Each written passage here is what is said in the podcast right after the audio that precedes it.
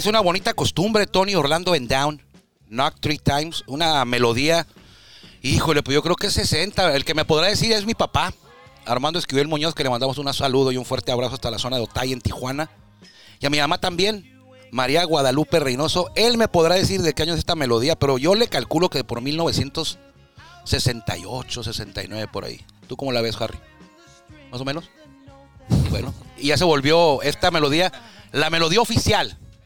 La, la melodía oficial de Círculo de Espera. Estamos transmitiendo de Tijuana. Le damos la bienvenida a usted que nos escucha de lunes a viernes a través de la legendaria frecuencia XCBG 1550. Eso lo, escuchaba yo de niño también. Era el eslogan, el, el jingle de la, de la tradicional, de la histórica, porque esta estación de radio tiene, yo creo que más de 50 años en esta zona, transmitiendo eh, música y sobre todo es reconocida por eh, el apoyo al deporte. Y agradecemos nosotros también al Grupo Cadena que nos abre la puerta, que nos permite utilizar esta plataforma, la magia de la radio, para llegar a todos ustedes desde Tijuana, en esta ocasión desde Tijuana, y llegamos a San Diego, National City, Chula Vista, Ensenada, Rosarito y Tecate. Y también, si usted no puede escucharnos en la radio, lo puede hacer a través de Spotify, porque este mismo espacio lo empacamos como podcast y lo ponemos ahí en Spotify para que usted nos pueda seguir y le agradecemos que lo haga.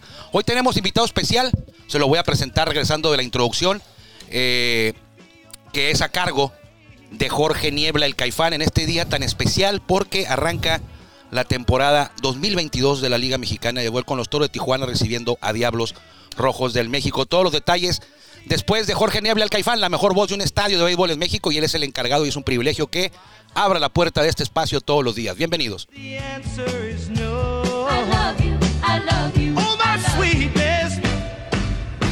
Means you'll meet me in the hallway. Mm, twice on the Ya estamos en el círculo de espera. Acompáñanos a tomar turno y hablar de béisbol con un toque relajado. Aquí empieza Círculo de Espera. de espera. Muchas gracias a Jorge Niebla, el Caifán, pero principalmente, siempre se lo digo y se lo digo de corazón, muchas gracias a usted por permitirnos a nosotros que lleguemos con Círculo de Espera a hablar un rato de béisbol.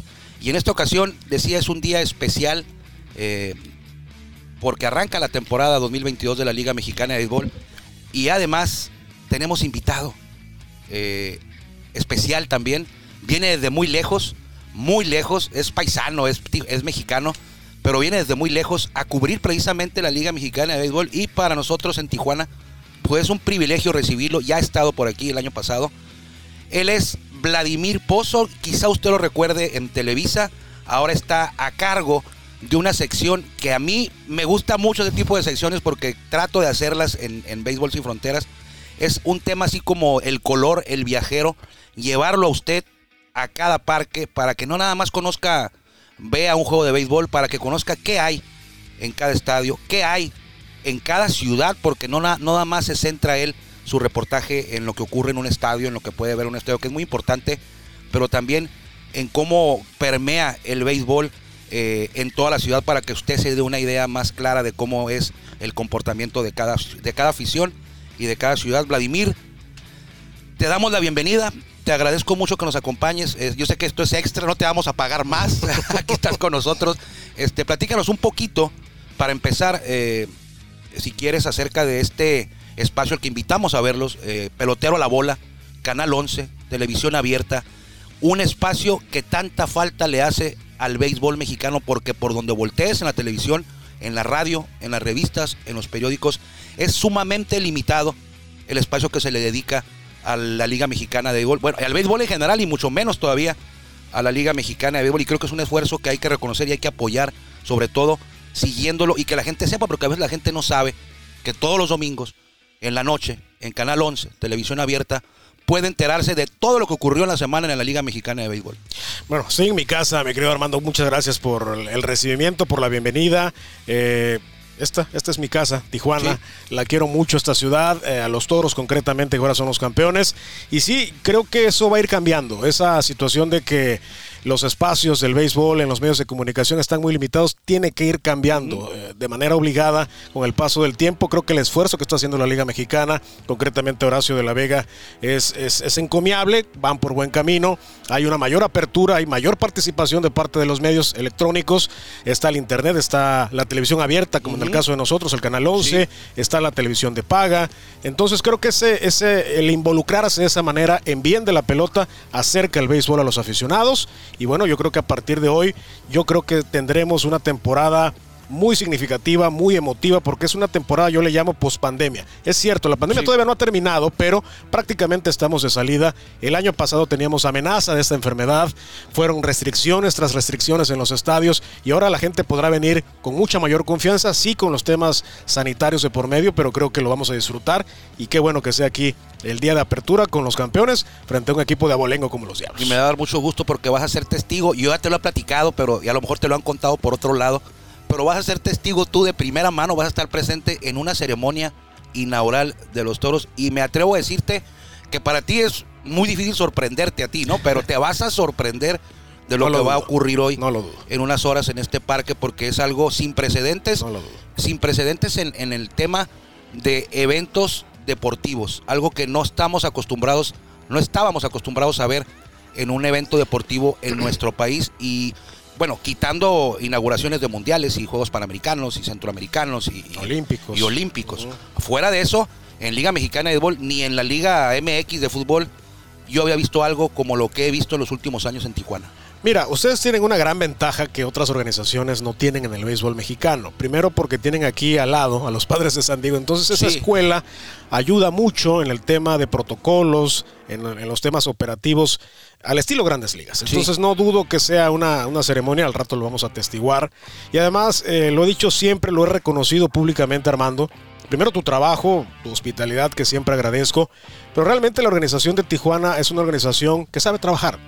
Y la muestra está en los resultados deportivos. Siempre que un equipo de béisbol sabe trabajar, la recompensa serán sus, sus resultados Sí. deportivos. Acá pues, estamos hablando del equipo campeón, ¿no? Entonces, partiendo de ahí, yo creo que es muy bueno, insisto que que se haya dado la oportunidad de que este día de apertura, el famoso Opening Day Liga Mexicana, Sí. sea aquí en Tijuana. Y además con una serie que va a estar muy buena, ¿no? Los Toros recibiendo a los Diablos, que es un equipo que trae una sed de protagonismo. Les ha hecho falta en los últimos Sí. años a los Diablos realmente ser los protagonistas. Vamos a ver si con Juan Gabriel Castro puede darse esa situación. Y acá, pues la inercia que les acompaña, el ser campeón es un, un manager eh, que realmente entró de emergencia el año anterior, Sí. supliendo a un ex liga mayorista. Así es. Y, y- y mira lo que logró, el título, ¿no? Entonces, sí hay muchos factores que conjugan, me parece, para que esto, esto pinte de buena manera. Fíjate que lo hemos dicho aquí, Vladimir, en años recientes eh, ha subido mucho el nivel de la liga deportivo y ha subido mucho también todo el tema que rodea, que empaca a, a la pelota, como me refiero a entretenimiento, a mercadotecnia, a comunicación, a comercialización. Y este creo que lo que faltaba era el tema de televisión. Y me da mucho gusto ahora en la mañana que revisaba yo la agenda de televisión para el juego inaugural, ver que está cadenas muy reconocidas, internacionales como Fox Sport, como ESPN, como Claro Sport, como Canal 11, como Univision en Estados Unidos. Aparte hay que sumarle todas las plataformas que tiene cada uno de los equipos a nivel local y regional. Y eso eh, me dio mucha satisfacción en la mañana, ayer por la noche y en la mañana, bueno, ya era de madrugada, y revisar a veces decías, bueno, ¿por dónde, por dónde va este juego? Eh, y pues nomás va por Facebook, no va por ninguna televisora, ¿no? Sí, sí, sí. Y, y no sé qué opinas tú y cómo lo veas tú, esta apertura que se ha ganado la Liga Mexicana de Béisbol en un esfuerzo en conjunto, porque es de todos los equipos, y que ahora viene más o menos a empatar la calidad de pelota que se juega aquí con la calidad de transmisiones y el alcance que va a tener. De hecho, ya lo anunció Horacio de la Vega, eh, lo hizo el pasado día lunes, que firmó la alianza, por ejemplo, con Canal 11. Sí, Ahí decía que la calidad de la producción, las mejoras en la producción de cómo se hace un juego de béisbol al estilo Estados Unidos, no se trata de copiar, no se trata de imitar, se trata de realmente poder hacer un trabajo que sea equiparable con el que está del otro lado. Entonces, ya lo anunció el presidente de la liga y ese involu- involucramiento del que hablas de muchas televisoras, de muchos medios, es realmente también un esfuerzo valioso que ha hecho la Liga Mexicana, yo lo reconozco en Horacio Sí. de la Vega, porque es un, es un, es una silla, la de la presidencia de la Liga Mexicana, que no es sencilla. ¿No? Hay muchas críticas. Sí. Si no eres gente de béisbol, te van a criticar. Si no traes ese estirpe de béisbol, te van a criticar. Y yo creo que Horacio lo ha sabido conjuntar muy bien. Se lo he dicho por teléfono, se lo he dicho cuando lo, lo he podido saludar. El esfuerzo que él está haciendo es muy, muy importante. Pero sí, para poder hacer ese esfuerzo se necesita de sociedades. Así es. Y las sociedades las han hecho los medios de comunicación. Y hoy tenemos un producto, creo, de Liga Mexicana. Bueno, no creo. Estoy seguro que tenemos un producto de muchísima calidad Muchísima. que cada día más las nuevas generaciones se van sumando para ver béisbol, aprendiendo de los Sí. lenguajes beisbolísticos que también son muy importantes. Y qué bueno que la vieja guardia y la nueva generación de la pelota ya están juntos. Y fíjate que lo que pasa ahora, en el caso de toros, eh, a lo mejor a veces nosotros de la vieja escuela, no sé si tú también seas de la vieja escuela, queremos que en el estadio solo asista gente que sepa de béisbol, No, no, no. que sean aficionados de béisbol, y ya nos dimos cuenta de que no puede ser así. Tienes que tener un, un producto integral que puedas entretener a la gente que no es experta en béisbol, que no va a ver 100% al béisbol, y es lo que empezó a hacer Toros desde aquel 2004 ya lejano, cuando tuvo un año en la franquicia, luego se convirtió en Potros y se fue, regresó en el 2014 y entendieron que no solo era llevar el juego de pelota, y tenían un lema en ese 2014 que decía Toro de Tijuana, somos más que béisbol. Entonces, lo que te quiero llegar a decir es que eso que vi- yo voy en Toros en 2014, ya lo veo en Sultanes, ya lo veo en Monclova, ya lo veo en Saltillo con la nueva directiva, lo veo en Laguna con la nueva directiva, en Yucatán. Ya entendieron que no solamente es el puritito, el, solo el juego de béisbol el que te puede ayudar a- a llegar un poquito más lejos. Entonces, creo que es importante que todos los equipos lo están entendiendo. Algunos todavía no. No vamos a decir marcas, pero algunos todavía no, van empezando o no, o no pueden hacerlo, pero creo que es importante. Quiero que me hables, Vladimir, cómo nace este proyecto de pelotero a la bola. Creo que eh, es muy importante. No hay espacio, lo decía al principio, que se dediquen a 100% a la Liga Mexicana de Béisbol o a la Liga Mexicana del Pacífico o, al béisbol mexicano. ¿Cómo nace? Eh, ya va para su segunda temporada. Eh, ¿Y quiénes se integran en este proyecto? El lema es llegamos a segunda. Ese es el, lema de, segunda de- de base. pelotero a la bola, sí. Chucho Tapia es el productor, una persona muy querida en el Canal 11, ya de muchos años de Sí. trabajo. Y se logró conformar este equipo de trabajo antes, por supuesto, las reuniones pertinentes. Se sabía que el Canal 11 iba a tener una participación en la Liga Mexicana de Béisbol, por el tema incluso de presidencia, Sí. con todo lo que, que- que esto implica. Y bueno, nace la idea de pelotero a la bola. Empiezan a armar todo. Yo, yo confieso que entré prácticamente Al 15 a las la- 12. exacto, o sea, pr- prácticamente al cuarto para el ratito. Sí. Recuerdo perfectamente que era el mes de abril del 2021, estaba todavía la pandemia muy fuerte y nos citaron a todos los del personal del 11 a vacunarnos en la Ciudad de México. Yo acudo a vacunarme, me, me vacuno. Cuando el director Carlos Brito me dice, vente para el canal, necesito hablar contigo. Voy al canal y me dice, ¿sabes qué? En dos días arrancamos pelotero a la bola. Y te O vas sea, de gira. es- le digo, pero sí, sí, sí, pero yo no vivo aquí, o sea, se entiende y lo comentamos con los amigos de, de la radio. Yo vivo, yo Tabasco. vivo en Villahermosa, claro, pero participo en todo lo Sí. que tiene que ser del 11. Me dice, no, es que tú vas a viajar. Te vamos a encargar que recopiles todos los colores en cada una de las Cada plazas. parque. Obviamente era una temporada corta, no va a ser como Sí. esta un poco más larga. Había que ejecutar muy rápido un calendario. Me, me tomé la libertad de hacerlo, lo aceptaron. Y así es que me, me- me sumo, ¿no? A Poncho Lanzagorta, que por cierto va a estar muy activo Poncho, Sí, que es su regreso al béisbol, prácticamente, de la Liga Mexicana. sí, eh, tienes razón. Es su regreso. Eh, Bueno, fue el año pasado, ¿no? Estuvo el año pasado. Sí, no, pero yo me refiero a narrar. Ah, a narrar sí. A narrar Su sí. regreso. Tenía rato. Y es un regreso protagónico porque Sí. hablamos de una de las mejores voces del béisbol. Sí, sí, sí. Entonces está Poncho, está Javier Trejo, que he llegado a tener sí, sí, una gran relación con él por el fútbol americano también. Está Gustavo Torrero, está la reina de las investigaciones deportivas en Beatriz. México, Betty Pereira, está Diana Laura Gómez, está Manolo Aguilar Caloca, que es un tipazo también para el tema de, las- de los preparativos, estadísticas y demás. Y está tu servidor, entonces realmente yo me he convertido en los ojos de pelotero a la bola en las diferentes plazas. Vamos a nuestra segunda temporada, ya esquematizamos muy bien el calendario. Y yo creo que platiqué contigo dos meses antes del arranque de este, o que llegáramos a este Sí. día, y te dije Tijuana va a ser la primera. La primera. Sí o sí, ¿por qué? Porque Toros es el campeón, vienen los Diablos. En aquella oportunidad te dije, quiero platicar con Oliver Pérez. Bueno, Oliver, gracias a Dios, se encontró Gracias a grandes ligas. sí. Es, es muy importante eso. Pero sí era obligado venir, aquí a Tijuana, acá. ¿no? Entonces, de aquí nos vamos a Macuspana. O sea, la próxima semana va a estar en, en- en tu casa, en Macuspana. En Macuspana, en la tierra de los tumbapatos, así se conoce a los Sí. habitantes de, esa, de ese municipio de la región de la y Sierra. ahorita nos lo vas a explicar al rato. Exacto. Eh, de ahí nos vamos a Monterrey, que no fuimos el año, El año pasado, por falta de tiempo. Nos vamos a ir a Durango, nos vamos a ir a Torreón, nos vamos a ir a, este, a Saltillo, que es una plaza también muy rica Sí, de pelota. sí, sí, sí. Y así vamos a ir cubriendo. Vamos a tener dos, dos, dos espacios también para la cobertura de los bachilleres tecnológicos y de promoción deportiva que encabeza o que impulsa la presidencia de México. Vamos a estar en Veracruz y Campeche para ese motivo. Y de ahí retomaremos otra vez las plazas donde vamos a visitar. ¿A qué horas es el, a qué hora es el programa de, de pelotero a la bola y qué día y por dónde? Estuvo anunciado todos estos días a las 7, no, va a las 9 de la noche para Era- dar tiempo a que algunos juegos que se Termine, realicen el domingo sobre terminen todo los de Tijuana. y ya podamos empezar, o puedan mis compañeros ahí en el foro empezar, domingo a las 9 de la noche por el 11. Domingo a las 9 de la noche, horario del centro, aquí en Tijuana. 7 de la tarde. 7 de la tarde. Sí, así es. Toros juega el domingo a las 5 de Tijuana. Entonces que va a estar más o menos ahí acabando el juego de toros. 10 de la noche. 10 de la noche más o menos. Cuando acabe el programa. Con acaba el programa. Más o menos los domingos. Entonces eso pensando en eso sobre todo. sí. Y ya, todo listo. Este, ahora con una mayor formalidad, el lunes se, se firmó un convenio que abarca hasta el 2024, Tres años. que además abarca la Liga Invernal Mexicana de Béisbol. Ah, es cierto, tienes razón. que también va a ser muy importante, que abarca las transmisiones de los partidos sábados y domingos. El 11 Ok. va a hacer los juegos en sábados y Ya domingos. son dos juegos ahora. Exacto. Era uno, ¿no? El Era uno, pasado. aunque el año pasado también por ahí algunos Metían, domingos. sí. Ujú. y, a- y- y va incluido en el paquete la Serie del Rey. La serie del Rey. Así que ya lo saben, Canal 11 va, puede, puede usted verlo por cable, pero también por sobre todo por televisión abierta a todo el país. Canal 11, los juegos de la Liga Mexicana de Béisbol sábado y domingo.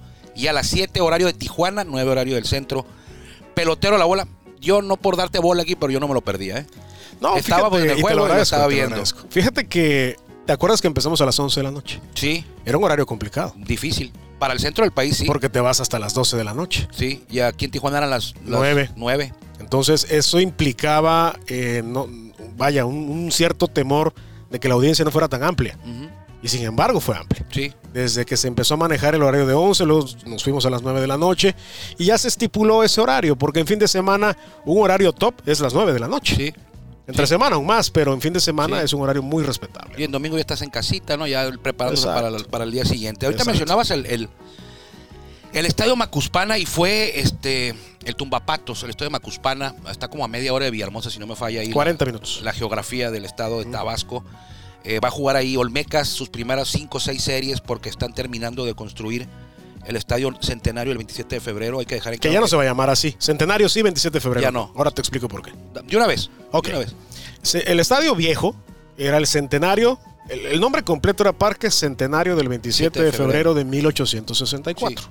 ¿A qué hacía, a qué hacía referencia esa, ese 27 de febrero? Porque el 27 de febrero del- de 1864 ocurrió una, un conflicto bélico en donde tropas eh, comandadas por el coronel Gregorio Méndez Magaña expulsan al ejército eh, francés, francés.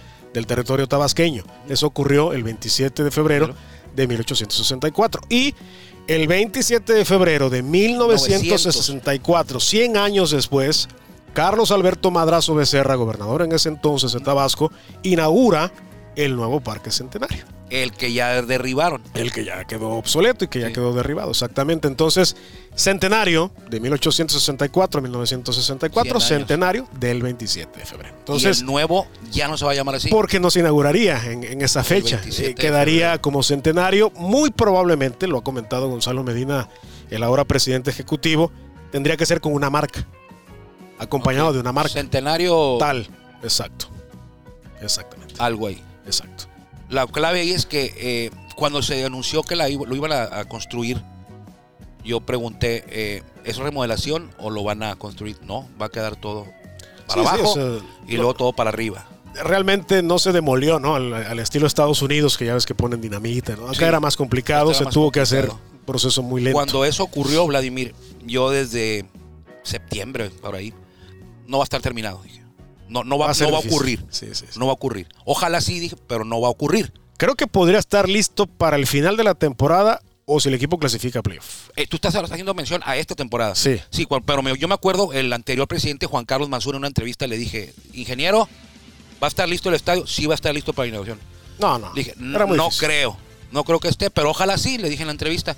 No quedó.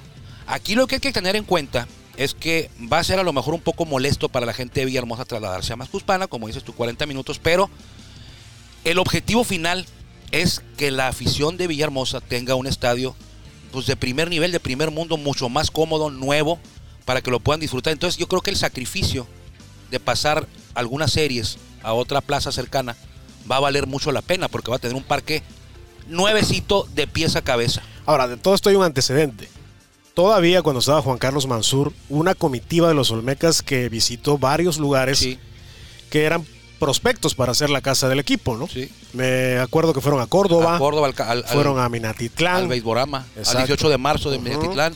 municipios de Tabasco, estaba contemplado como Alcalco, estaba contemplado Cárdenas, que incluso tuvo un percance ahora Sí. en pretemporada, Sí, con una situación ahí donde el campo estaba muy malo y los pericos no quisieron, Quisieron jugar. jugar. Entonces, eh, ese es el antecedente. ¿Por qué se elige Macuspana? Yo creo que por la, por la situación, primero geográfica, que está muy cómodo llegar. Segundo, sí, evidentemente, por quizás el, el- el- el tema un poco emotivo, nostálgico, de que ahí nació el presidente de la. República. Eh, aunque él no nace en la cabecera, él nace en la Villa Tepetitán, que está como a media hora de la cabecera municipal. Su acta de nacimiento dice Macuspana. Claro, pero Sí, es Villa Tepetitán. no está en la cabecera municipal. ¿Y sabes qué es lo relevante de aquí, este Armando, amigos? Que el parque eh, Tumbapatos estaba totalmente en ruinas. No, estaba pero súper ruinas. Pasaron, sin temor a equivocarme, 20 años en que nadie le metió Ni un clavo. Sí, ni un clavo. Parecía un estadio bombardeado de Chernobyl. El campo era un potrero, Sí. eh, eh, exacto, parecía una Sí, zona de guerra. sí. eh, pues yo creo que hasta albergaba maleantes, Yo eh, creo que o sea, una lo- cosa lamentable. Lo, lo ilustramos en el programa de Béisbol Sin Fronteras. Había pasto, Vladimir, eh, que estaba de un metro de alto. Sí, sí, sí. Que no, no- no en el terreno de juego, afuera, en los pilares del estadio, pasto crecido de arriba de medio metro. Y dice, bueno, le decía yo a Anuar Yeme, a mi compañero, bueno, ¿cuándo fue la última vez que alguien le dio mantenimiento a esto? O sea, y yo, y yo le decía a Anuar, usted tranquilo, si juegan aquí no se va a parecer nada a lo que estamos viendo ahorita. Tú ya lo viste, cómo está más o menos ahorita, no sé si ha sido videos, fotos. Videos y fotos. ¿Cómo Muy está? bien. Yo te puedo decir que fue como un antes y un después. Si tú pones la foto del antes con un parque hecho trizas al parque que está hoy, hay una diferencia abismal. No vas a creer que sea el mismo con no, dos no, meses no lo de crees. diferencia. No lo crees. Ahora, aquí cuando se anuncia que es Macuspana el elegido, viaja Horacio de la Vega Sí, a Macuspana, estando el campo en pésimas Sí, condiciones. Yo creo que si lo ve ahorita hubiese sido una decisión fácil. Pero acá lo ve y dice, bueno, ustedes me están diciendo que lo van a dejar así, pues adelante, ¿no? dele. Levantó la mano el presidente municipal, dijo, yo le entro, va a haber una inversión millonaria, vamos a ponerle nuevo techo, nuevas butacas, vamos a ponerle nuevo pasto, y el parque quedó de lujo. Ese parque, sin temor a equivocarme, si no queda listo el centenario esta temporada, puede albergar playoff Todo. sin problemas. Sí. Sin problemas. Y va a traer beneficios importantes para la gente del municipio de Macuspana. Hay municipios cercanos como Emil- Emiliano Zapata, Jonuta, eh, Jalapa, que van a poder ir al estadio. Obviamente la capacidad sí podría ser un problema porque solamente le van a caber creo que 4 o 5 mil espectadores, pero sí va a poder ir la gente, la gente de Villahermosa también. Hay un programa que ya estableció el gobierno de Tabasco de el conductor designado para la gente que quiera ir a Macuspana, que se regrese, que se elija un conductor designado, por aquello de echarte la, la cerveza y todo, para que no haya peligro en el regreso por la carretera. Media hora, 40 minutos. 40 minutos. Hay una caseta de, de peaje, que es la que está prácticamente al lado del aeropuerto. De hecho, si tú vas al aeropuerto de Villahermosa, esa misma carretera Te es la que lleva. te lleva a Macuspana. Te llevo Macuspana. ¿Qué esperas de esta temporada? Yo no sé, nos acaba el tiempo, Vladimir, nos quedan dos minutitos. ¿Cómo ves esta temporada? ¿Qué esperas? ¿Qué es lo que visualizas tú que será lo más importante en este 2022? La, la apertura hacia los demás medios, la inclusión de los medios, la participación de la gente, los jóvenes que están llegando para ser testigos del béisbol. Y en eso tenemos una responsabilidad muy importante nosotros, Armando. Sí. Darles a todos ellos herramientas. ¿A qué me refiero? Incluso el lenguaje tiene que ser inclusivo. No tantos tecnicismos, hacerlo digerible para la gente, Eso va a ser muy importante. Muchos ex liga mayoristas, Sí. va a haber mucho espectáculo. Sí. Va a ser una temporada, me parece, fastuosa la que vamos a tener de Liga Mexicana de Béisbol 2022. Que arranca hoy, precisamente hoy en. pues ya van a ser las 5. Arranca en. Pues la ceremonia inaugural en una hora. Arranca hoy la temporada 2022 de la Liga Mexicana de Béisbol, Toro de Tijuana, recibiendo a los Diablos. Los Toros buscan ser el primer bicampeón desde el 2010 cuando lo hicieron Zaraperos de Saltillo. Han pasado ya 11 años. Y eh, Toros es el único equipo desde el 2014 con dos campeonatos. Cuídese mucho. Nos vemos mañana. Vladimir, muchas gracias. Gracias a ustedes, por favor, por la invitación. Nos vemos, no, nos encontramos mañana aquí en Círculo de Espera. Quédese aquí en la 1550 eh, y nosotros, si Dios quiere, nos encontraremos por aquí, cruzaremos caminos ya mañana, ya viernes, desde Tijuana, Baja California. Que le vaya bien. Gracias por acompañarnos en el Círculo de Espera. Nos escuchamos próximamente. Círculo Espera.